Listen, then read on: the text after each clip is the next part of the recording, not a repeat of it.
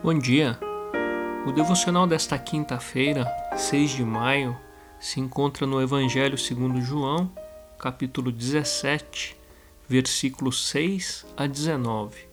Evangelho segundo João, capítulo 17, versículos 6 a 19. E o trecho começa assim: Eu revelei teu nome àqueles que do mundo me deste. Eles eram teus. Tu os deste a mim e eles têm guardado a tua palavra. Agora eles sabem que tudo que me deste vem de ti, pois eu lhes transmiti as palavras que me deste, e eles as aceitaram. Eles reconheceram de fato que vim de ti e creram que me enviaste. Eu rogo por eles. Não estou rogando pelo mundo, mas por aqueles que me deste, pois são teus. Tudo que é teu é teu, e tudo o que tens é meu e eu tenho sido glorificado por meio deles. Não ficarei mais no mundo, mas eles ainda estão no mundo, e eu vou para ti. Pai Santo, protege-os em teu nome, o nome que me deste, para que sejam um, assim como somos um. Enquanto estava com eles, eu os protegi e os guardei pelo nome que me deste. Nenhum deles se perdeu, a não ser aquele que estava destinado à perdição, para que se cumprisse a Escritura. Agora vou para ti, mas digo estas coisas enquanto ainda estou no mundo, para que eles tenham a plenitude da minha alegria. Dei-lhes a tua palavra, e o mundo os odiou, pois eles não são do mundo como eu também não sou. Não rogo que os tires do mundo, mas que os proteja do maligno. Eles não são do mundo, como eu também não sou santifica-os na verdade. A tua palavra é a verdade. Assim como me enviaste ao mundo, eu os enviei ao mundo.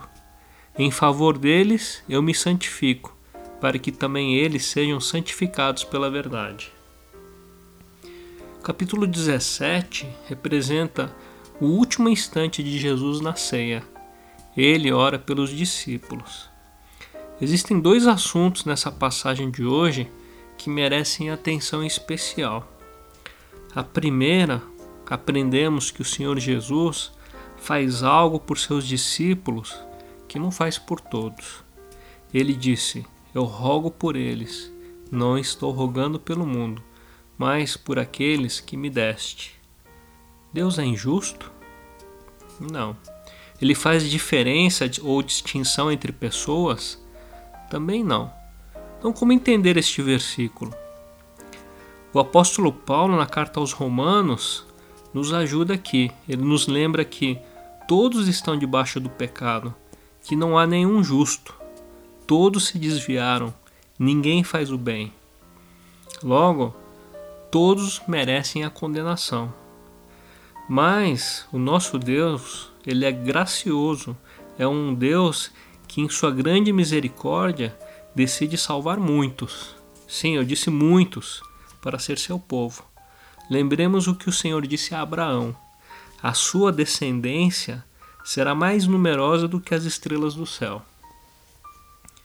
Dito isso, os crentes jamais perecem, porque o Senhor Jesus ora por eles e as suas orações sempre prevalecem. Quando Judas caiu, ele se perdeu, mas quando Pedro caiu, foi restaurado. Por quê? Porque Jesus orou por ele. Naquela ocasião ele disse: Eu, porém, roguei por ti, para que a tua fé não desfaleça. Essa passagem a gente pode verificar em Lucas 22, 32. Então, irmãos, descanse nessa verdade. Em segundo lugar, aprendemos que Jesus não quer que seu povo saia do mundo, mas que seja protegido do mal. Acredito que a grande maioria gostaria de fugir deste mundo caído. Confesso que eu também. Precisamos passar por esse vale de lágrimas, sendo tentados, provados e muitas vezes afligidos, mas com a certeza de que seremos preservados. Se realmente somos discípulos, nos alegremos em admitir que Ele sabe o que é melhor para nós. Deixemos nossas circunstâncias aos cuidados dele e nos contentemos em permanecer onde estamos, não importa qual seja a nossa posição, porque o Senhor nos guarda do mal. Enquanto peregrinamos nessa terra, devemos anunciar ao mundo as boas novas da salvação. Temos uma missão a cumprir. Que Deus os abençoe.